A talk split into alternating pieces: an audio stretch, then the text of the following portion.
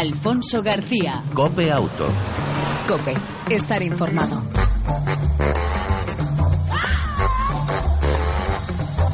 Hola, ¿qué tal? ¿Cómo estás? Te damos la bienvenida una semana más a este tiempo de radio dedicado al mundo del motor, tanto en las dos como en las cuatro ruedas. En el control técnico, Miguel Ángel Nicolás. En el apartado de ruedas, ya sabes que Fran tiene unas ligeras y pequeñas vacaciones, pero en breve volverá para traernos esas noticias de las eh, motos.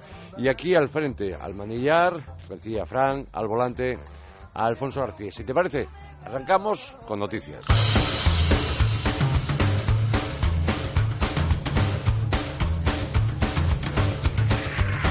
Como por ejemplo estas. El 38% de los jóvenes conductores de menos de 25 años con coche propio asegura que fueron sus padres los que pagaron el vehículo, según un estudio eh, llamado Evolución de las diferentes generaciones al volante elaborado por coches.net. Este documento indica, a su vez, que uno de cada cuatro conductores de más de 55 años recurría a sus padres cuando eran jóvenes para comprar su primer vehículo, mientras que el 68% de ellos asegura que asumieron por sí mismo el pago del automóvil. La utilización de, en los vehículos, en este caso del sistema de asistencia a la frenada en combinación con el control de estabilidad, ESP, permitiría evitar entre un 30 y un 60% de los accidentes de tráfico más habituales, según recogen el informe de ANFAR, ANFAC para el grupo Bosch y el barómetro de seguridad vial y medio ambiente ANFAC Bosch. Los datos de este estudio indican que los sistemas avanzados de asistencia a la frenada evitarían cerca de 1.100 atropellos a peatones en la Unión Europea y podrían bajar de 4 a 1 los siniestros con daños en personas. En la actualidad, la totalidad de los turismos matriculados en España nuevos incorpora este dispositivo de seguridad, aunque solo se monta en el 44% del parque automovilístico español, cifra que se eleva hasta el 93% en el segmento de los vehículos de menos de 5 años. Más de la mitad de las motos no pasa la ITV. Eh, el parque de motocicletas y ciclomotores que tenía que pasar la inspección técnica de vehículos en 2013 eludió esta operación, según datos de la Asociación Española de Entidades Colaboradores, colaboradoras en este caso de la Administración, en la inspección técnica de vehículos. Según dicha organización, las estaciones de ITV española revisaron casi un millón de motos y ciclomotores en 2013, lo que supone un 10,7% más que en 2012 así como el 45% del conjunto de vehículos de este tipo eh, que estaban llamados a ser inspeccionados. Del total de motocicletas que acudieron a la ITV, el 17% no la superó a la primera, ni el 25% de los ciclomotores.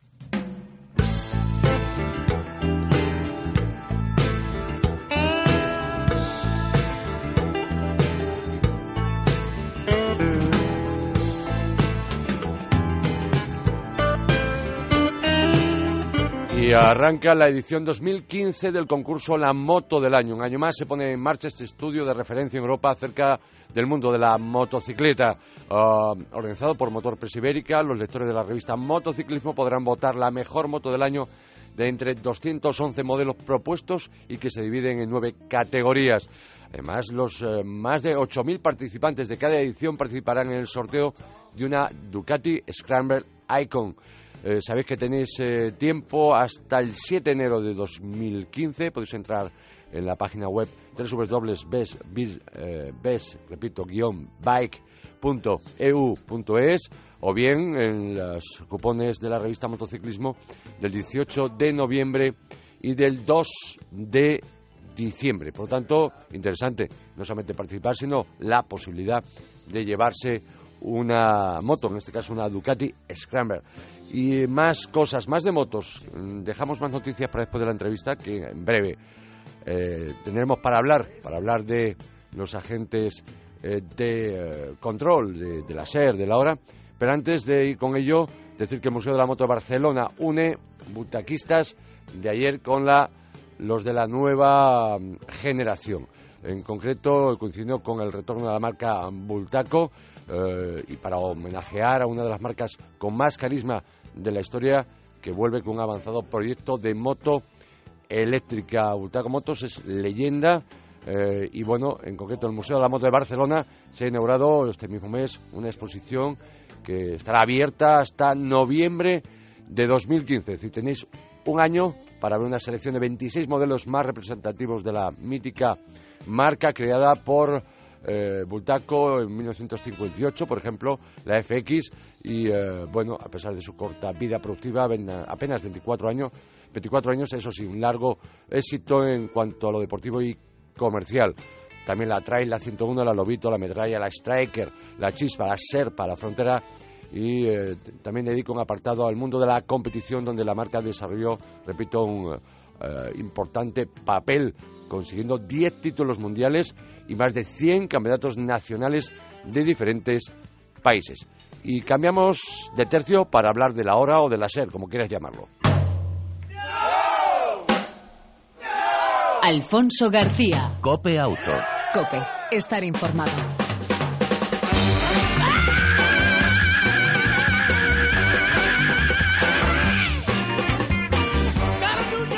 Como todos sabemos, la, evolución, o en este caso, perdón, la función específica de los agentes del SER, del Servicio de Estacionamiento Regulado de cualquier municipio, es la de controlar el aparcamiento con limitación horaria y no la de ejercer como policías de tráficos. Eh, Vanessa López, responsable del Departamento Jurídico de Pyramid Consulting. Buenas tardes, bienvenido a Copiauto. Hola, buenas tardes. He dicho bien, su tarea es eh, controlar el aparcamiento, el aparcamiento, el estacionamiento con limitación horaria y no la de ejercer como policías de tráfico. Bueno, hay algún matiz, Alfonso, si me permites. Es verdad que el SER, los agentes de la hora, nacen con esa función, con el fin de controlar y denunciar todo aquello que ocurre en esas zonas de aparcamiento limitadas, bueno, que en este caso tiene el Ayuntamiento de Madrid. Ahora bien, sí que también pueden eh, denunciar, pero como lo podríamos hacer eh, tanto tú como yo, como cualquier oyente, cualquier denuncia o cualquier conducta que pueda presumirse que es infractora. Por ejemplo, también podrían denunciar eh, bueno, pues a alguien que ven que está hablando por el teléfono móvil conduciendo. ¿Vale? Sí que pueden hacerlo. Lo único que quizás la particularidad que tienen estos agentes de la zona ahora del SER es que no gozan de eso que bueno pues que, se llama presunción de veracidad que es lo que les diferencia de los agentes de la autoridad de los policías locales o de los guardias civiles ah. ¿qué es exactamente la presunción de veracidad?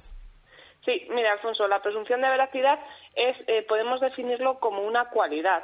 Es una cualidad que tienen los agentes de la autoridad, que como he dicho antes son pues, los policías locales, que son los guardias civiles, y que puede traducirse en que la palabra de estos, de los agentes de la autoridad, se presume veraz. Es decir, cuando un agente de la autoridad, un policía local, detecta que se ha cometido una infracción de tráfico y se decide a cumplimentar un boletín de denuncia, la conducta que en ese boletín de denuncia eh, cumplimenta y que es sancionable. De acuerdo con la legislación en materia de tráfico y seguridad vial, se presume que es cierta, que hay infracción administrativa y corresponde probar, en este caso al denunciado, pues que no ha cometido esa infracción, pues que no conducía con el teléfono móvil, que no estaba en el lugar de la infracción o que sí que llevaba puesto el cinturón de seguridad o lo que, o lo que proceda en cada caso. Podríamos decir que en un caso y en otro, en este caso, el agente, el agente de la autoridad, véase local, véase eh, Guardia Civil, véase eh, agente de tráfico, eh, tiene eficacia probatoria siempre que no pruebe hechos contradictorios.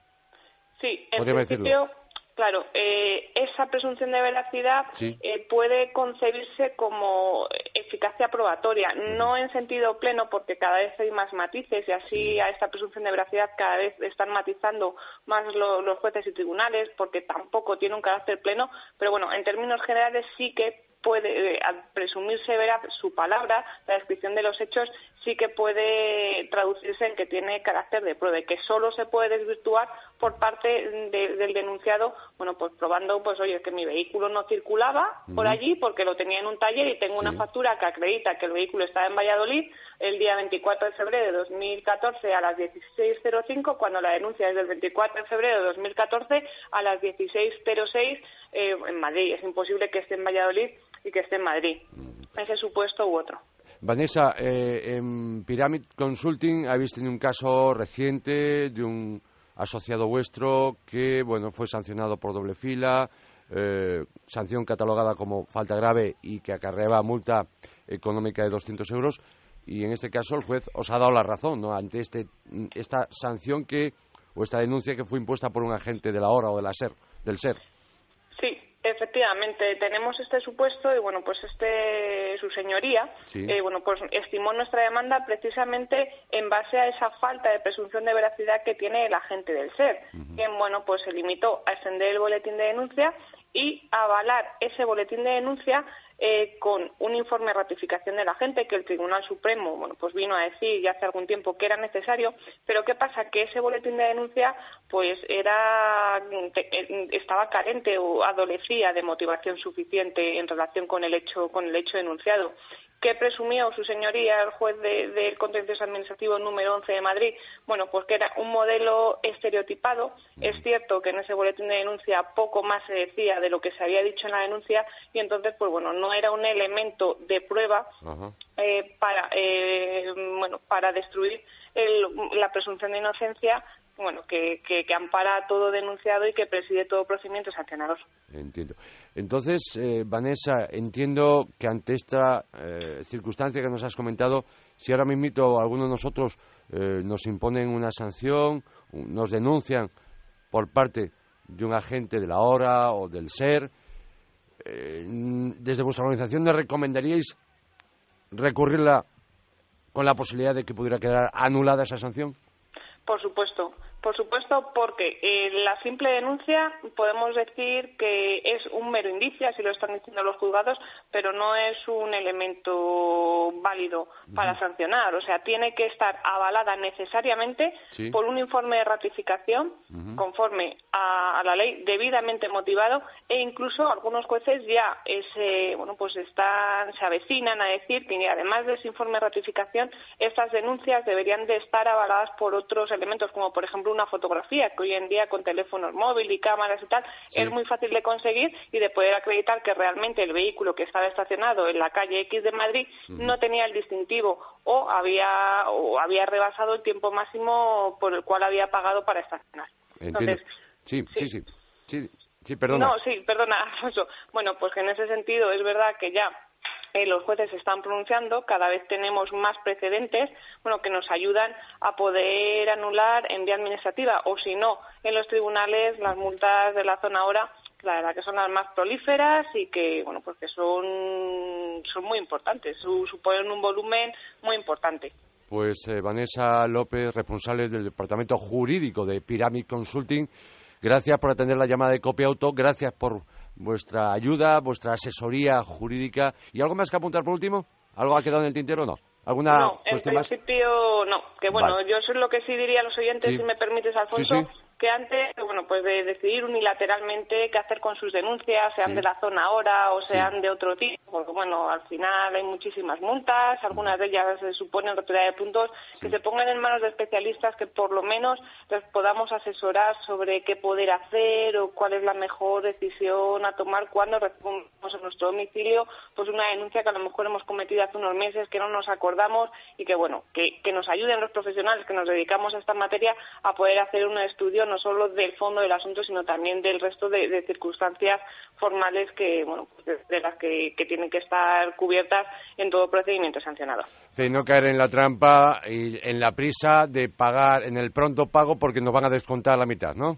Efectivamente, el pronto pago, yo siempre, si me lo permites en términos coloquiales, lo que vengo a decir que es un caramelo, que es verdad que, que, que, nos ponen cuando recibimos una denuncia, porque bueno, el 50% a lo mejor de una sanción, como la que comentábamos antes de 200 pues hombre, 100 euros es importante, pero bueno, tenemos que tener en cuenta que muchas de las sanciones, en este caso no, pero por ejemplo las multas de semáforo, que también hay muchas, de teléfono móvil, suponen retirada de puntos y el hecho de pagar supone la detracción inmediata de los puntos y además renunciar a hacer todo tipo de alegaciones. O sea, mm, es incompatible el hecho de recurrir y pagar, que muchos bueno, pues de nuestros clientes sí que piensan como antiguamente que, bueno, puedo pagar con 100 euros y también recurrir, defenderme. No, en el momento en el que pago, asumo la responsabilidad y las consecuencias de la infracción cometida.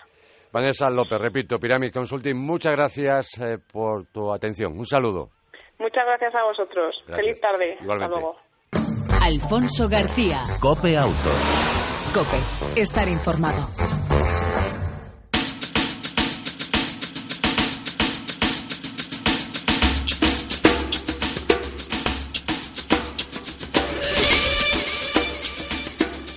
En los últimos tiempos es habitual hablar, escuchar de energías alternativas, de sostenibilidad, eficiencia, menos consumo, menos contaminación, híbrido, híbrido enchufable, eléctricos, pila de combustible, hidrógeno o gas natural.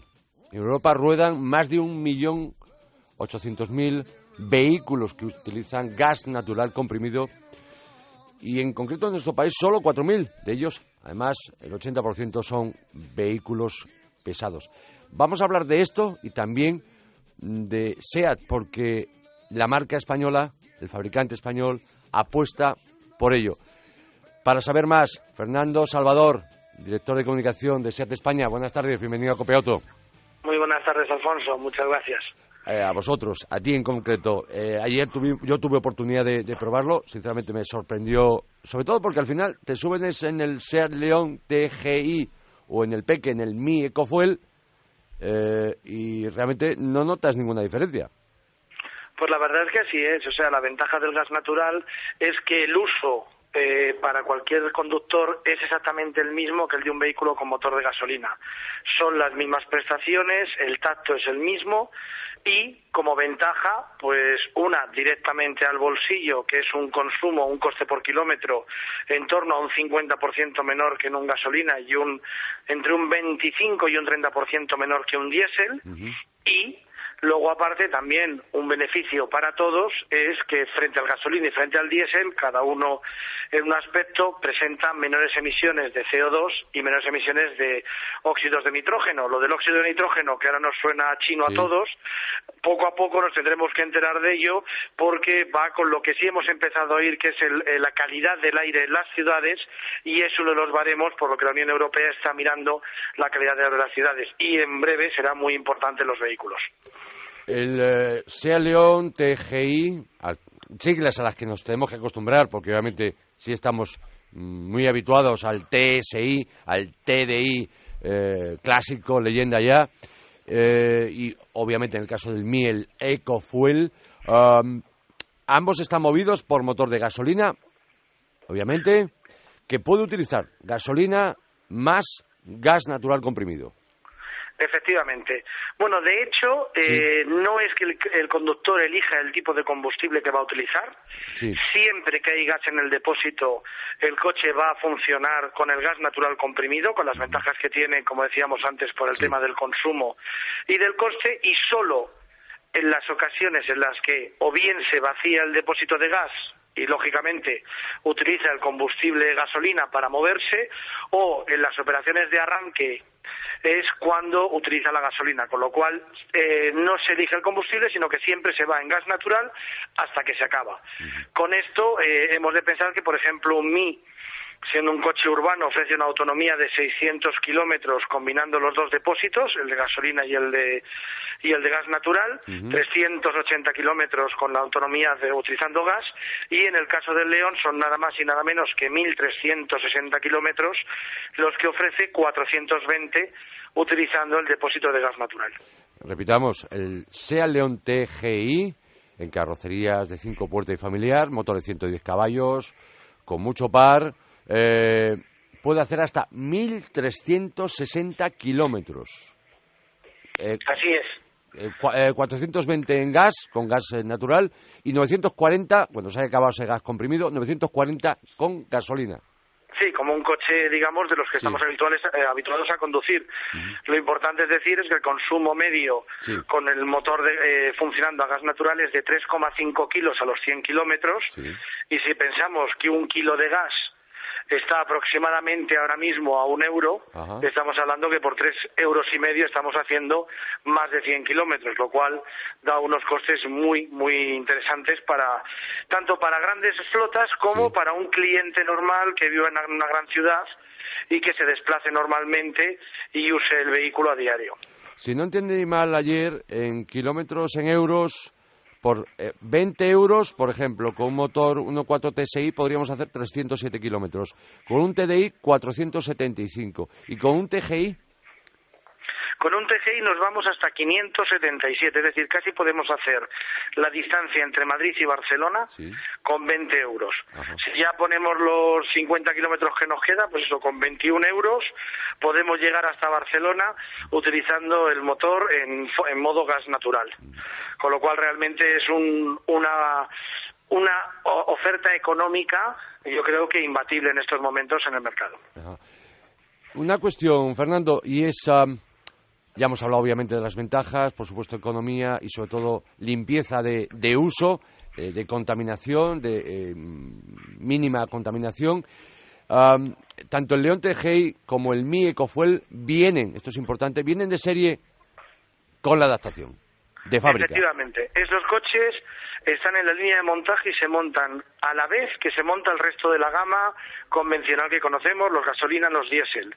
No tienen ninguna variación en absoluto, con lo cual son coches que están sometidos a los mismos estándares de calidad y a los mismos estándares de seguridad que cualquier coche que se compra nuevo. No tiene ninguna manipulación posterior a la fabricación del vehículo están sometidos a los mismos crastes. Nosotros siempre sabemos que esto de la manipulación del gas, eh, aunque estamos muy acostumbrados a tener gas, porque hace muchísimos años que todos tenemos gas en nuestras casas, siempre nos da como un poquito de repelús.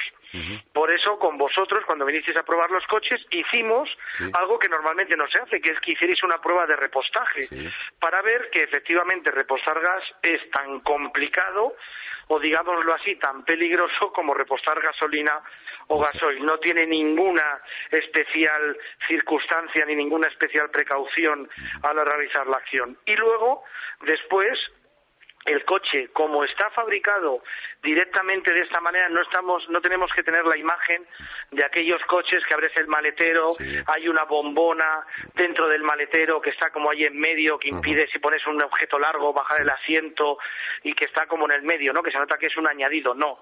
El depósito de combustible para el gas está debajo del piso de maletero, como lo tenemos en cualquier vehículo normal, nuestro depósito de gasolina, fabricado en acero de alta resistencia y que se somete, como decía antes, a los mismos crastes que el resto de la gama, con lo cual es decir que es tan peligroso llevar un León TGI o un Mi Ecofuel de gas como llevar sus hermanos con motor de gasolina o de gasoil. Alguien se podrá preguntar, ¿y estas versiones que es eh, de gas natural comprimido requieren algún mantenimiento especial con respecto a otro sea León o a otro Mi? El mantenimiento es el mismo que la de un motor de gasolina, con revisiones cada 15.000 kilómetros, y solamente una vez a los tres años hay que hacer una revisión del segundo sistema de combustible, que es el sistema del gas, revisar toda la estanquidad del circuito.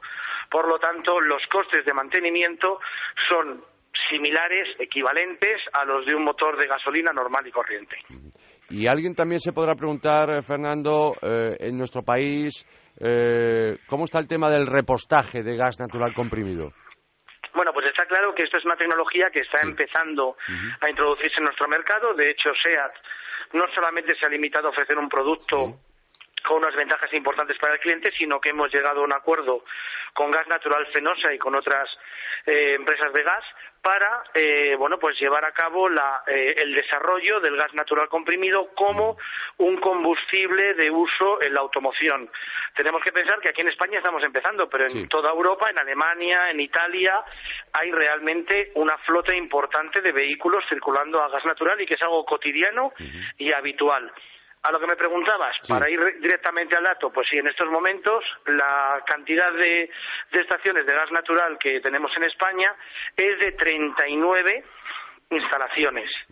Pero con esa, prácticamente, cuando combinamos la autonomía de un león, que son 420 kilómetros en gas, con esas 39 instalaciones, pues lo mostramos que prácticamente puedes recorrer todo el territorio nacional. Está claro que en las principales ciudades, Madrid, Barcelona, Valencia, todo lo que es el corredor del Mediterráneo, hay más instalaciones de gas natural, con lo cual es mucho más fácil el repostaje. Pero en estos momentos, a ver, no requiere hacer un esfuerzo adicional para el cliente, para el conductor, porque además, en caso de que se acabe el gas, siempre va a tener su depósito, en caso del León, de 50 litros de gasolina, igual que el resto de la serie de motores de gasolina o diésel, y en el caso del Mi, si es más pequeñín, que son 10 litros, pero bueno, es un coche siempre de un ámbito más urbano, con lo cual se, se va a tender a hacer menos viajes largos. Y como rúbrica, y esta la pongo yo, eh, precios oficiales, si nos acogemos al plan PIBE eh, o al PIMA Aire en un momento dado, en un León TGI, nos puede salir desde 16.600 euros y un SEAT de Mi Ecofuel desde 8.780 euros, ¿no? Exactamente. Atractivo donde los haya atractivo donde los hay. Además hay otra opción que es lo que nosotros llamamos soluciones SEAT, que es que garantizamos el precio de recompra al cliente al cabo de los de los cuatro años y en, puedes tener, dando por ejemplo 3.000 euros de entrada, un Mi por aproximadamente unos 130 euros y un León por unos 240 euros. Con lo cual, para aquellos que a lo mejor sean un poco reticentes, decir, hombre, es que esto es una tecnología nueva que va a pasar entre los años, que no se preocupen, con soluciones sean nosotros le, le recompramos el coche al cabo del, de, de, un, de cuatro años normalmente y se puede, en función de las cantidades que se financian, etcétera, pero se pueden sacar cantidades como estas, unos 130 euros para el MI y unos 250 euros para el caso del León, con lo cual hay muchas aportaciones. Y si, vas, y si es un, un oyente que nos oye desde el País Vasco, allí aparte el gobierno de Euskadi ha hecho unas ayudas adicionales al plan PIPE y al plan PIMA Aire para eh, los vehículos que se compren con combustibles alternativos, dando una, un descuento acumulativo al PIBE y al PIMAIRE de entre 2.000 y 2.500 euros, con lo cual, por poco más de 14.000 euros, se puede comprar uno un León TGI en el País Vasco. Don Fernando Salvador, director de comunicación de SEAT España. Eh, la última pregunta, entre comillada, es un atraco, pero no voy a dejar pasar la oportunidad. Y siempre los periodistas que nos dedicamos a esto, pues queremos avances, noticias. ¿Qué nos va a traer en 2015 la marca española SEAT? ¿Qué novedades? ¿Se puede adelantar algo? Pues a ver, adelantar algo sabes que siempre es complicado, pero sí puedo decir que la gama SEAT traerá muchas novedades que, van a que van a intentar sobre todo hacer más cómoda, más agradable, de mayor disfrute la conducción cada día de nuestros vehículos. Vamos a maximizar lo que es nuestro lema, tecnología para disfrutar. Y, introduciremos un montón de nuevos elementos mm. tecnológicos de ayuda a la conducción y de otro tipo para que los conductores de cualquier modelo de nuestra gama, desde el MI hasta el Alhambra, disfruten mucho más cuando vayan con ellos. Total, que no me adelantas nada, Fernando. Pero ha quedado bonita, ¿no? Ha, quedado, muy bien, ha quedado fantástico. Pero mira, mi, compañero del control técnico, Miguel Ángel Nicolás, me dice, ¿y el, cuándo llega el todo camino de SEAT? Pues el sub ya lo hemos anunciado que llegará no el año que viene, sino al siguiente, en el 2016. Habrá que esperar un poco más. ya el, esperado y el que nosotros estamos encantados de que ya podamos en un futuro disponer de él, el nuevo eh, subcompacto de la marca española. Entiendo. Bueno, pues eh, visto que no podemos sacarte nada más, Fernando, te damos las gracias por atender la llamada de Copiauto. Un abrazo y hasta la próxima. Muchísimas gracias a vosotros, es que siempre es un placer estar en las ondas. Igualmente, un saludo.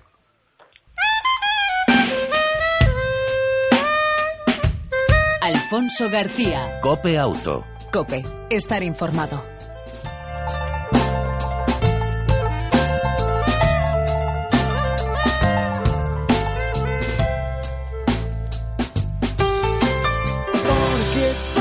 Y en esta recta final, en estos últimos minutos, seguimos hablando de coches aquí en Cope Auto, por supuesto. Eh, y dos novedades muy importantes que hemos tenido oportunidad de probar en las últimas fechas, en las últimas semanas, eh, por parte de, de Cope Auto. En concreto, el Ford Mondeo, cuarta generación, 21 años de vida, un modelo que se fabrica en España, en concreto en Valencia, en Almusafes.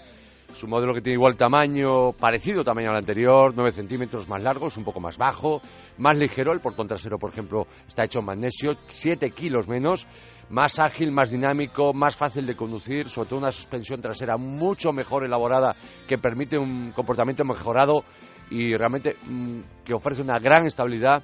Nuevo frontal tipo fiesta y los nuevos Focus, un estilo Aston Martin en ese frontal ¿Qué más novedades presenta este nuevo Ford Mondeo? En seguridad, faros de LED adaptativos, sistema de precolisión con detección de peatones, opción de cinturón, esta es la gran o una de las importantes novedades en seguridad, cinturones traseros con airbag inflables que funcionan al, al, unísono que los delanteros, un filtro de polen antialergias, antialergias perdón, muy mejorado en cuanto a confort, asiento con función masaje, sistema de climatización avanzado, eh, aseguran el fabricante que en 15 minutos puede pasar de 55 grados a 18 grados centígrados. Asistente de aparcamiento, cosa que antes no llevaba el anterior Formondeo. Y en cuanto a mecánicas, eh, por supuesto combinadas manual o cambio automático, 3 de gasolina, la novedad importante el 1.5 EcoBoost de 160 caballos, realmente sorprendente cómo va lo agradable y los bajos consumos, 2 diésel, el 1.6 ya conocido 115 caballos y el 2 litros eh, de 180 que es una novedad importante y también el primer híbrido en el Mondeo con eh, motor eléctrico y gasolina de 187 caballos y que puede funcionar en eléctrico hasta 130 kilómetros Ahora, los precios del nuevo Mondeo similares, eso sí, con más equipamiento de serie, tanto en, versiones de 4 o 5 puertas y la versión eh, familiar. Mm, los precios, siempre tarifas, sin descuentos, sin pibes, sin eh, ningún tipo de, de oferta desde 25.600 euros el gasolina más barato, desde 27.600 euros el diésel más barato y el híbrido desde 33.650 euros.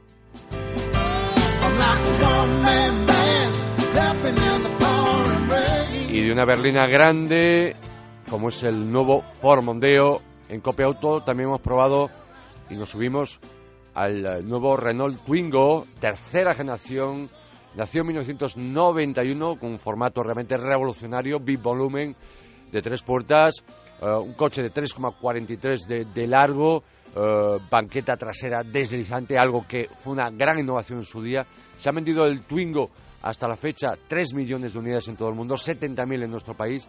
Y bueno, este nuevo Twingo, esta tercera generación, es una reinterpretación del original.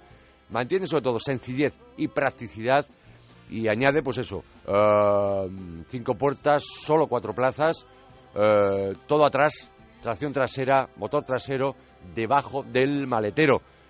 Dirección que por tal motivo, al no ocupar el vano delantero, la dirección gira más.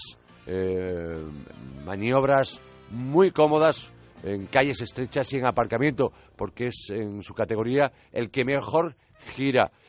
Solo dos motores, en principio, de tres cilindros, 70 caballos, por supuesto dos motores tres cilindros, solo de gasolina, uno 70 caballos y otro con, eh, mm, eh, con turbo, con 90. En ambos los consumos realmente son ajustados en torno a los 6 litros de consumo mixto de gasolina. Cambio de cinco marchas y bueno, pues decir que eh, el maletero quizás no son las cosas más brillantes, no llega a 200 litros, pero no está nada mal comparado con la competencia, recordemos el Volkswagen Up, el Skoda Citigo, el Seat Mii, el 4K, el Fiat 500, 108, el C1 o el Aigo. La guantera, curiosamente, con bolsa de, larga, de, lona extraíble, eh, se pueden eh, bueno pues eh, elegir los Twingos o el nuevo Twingo en siete colores se puede personalizar y los precios desde 11.700 euros hasta los 13.500 euros el más potente hay un pack sport de 600 euros que permite que el coche bueno pues tenga una pinta mucho más deportiva. En cuanto a comportamiento, la primera prueba que tuvimos oportunidad de, realizar, recorrido urbano y en carretera, sinceramente, para quien solamente vaya a hacer ciudad, el motor de 70 caballos va de sobra, consumo muy ajustado, pero quien requiera de hacer recorridos interurbanos, por supuesto, el motor de 90 caballos que realmente va de maravilla y en carreteras eh, sinuosas tiene muestra potencia, agarre, estabilidad, incluso diversión siempre dentro de los límites legales. Y aquí, hasta aquí, las pruebas que hemos traído dos en esta ocasión, esta semana, en Copia Auto, el Renault Twingo y el nuevo Ford Mondeo. Y nos vamos.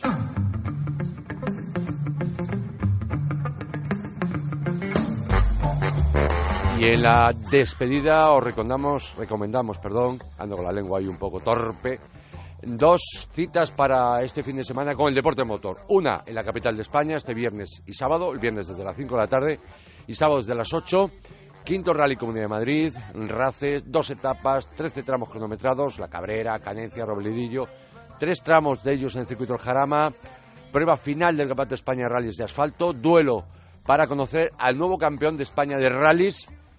Tan solo medio punto separan al gallego Sergio Vallejo, Vallejo perdón, y al alicantino Miguel Fuster. Por tanto, se lo juegan en las carreteras de la Comunidad de Madrid este fin de semana. Y por otro lado, si quieres estar en casa más calentito, último Gran Premio de Fórmula 1, Gran Premio de Abu Dhabi. También lo puedes seguir aquí, por supuesto, a través de la cadena COPE con nuestro compañero Carlos Miquel. Eh, novedad, el título en juego entre Hamilton, que tiene 17 puntos de ventaja sobre Rosberg, pero la novedad de este año del Mundial es que en este último Gran Premio que cierra la cita, la puntuación para el que gane es de 50 puntos, es doble, 20-25, 50. Por lo tanto, puede ocurrir de todo. Obviamente el favorito es Hamilton, pero yo que tú no me lo perdería. Tampoco me perdería el próximo o la próxima entrega del próximo programa de Cope Auto. En el control técnico, Miguel Ángel Nicolás. Ya sabes, te esperamos en esa próxima entrega de Cope Auto la próxima semana. Y mientras tanto, ya lo sabes, disfruta, si puedes, de tu vehículo y de los tuyos. Chao. Un saludo a Alfonso García.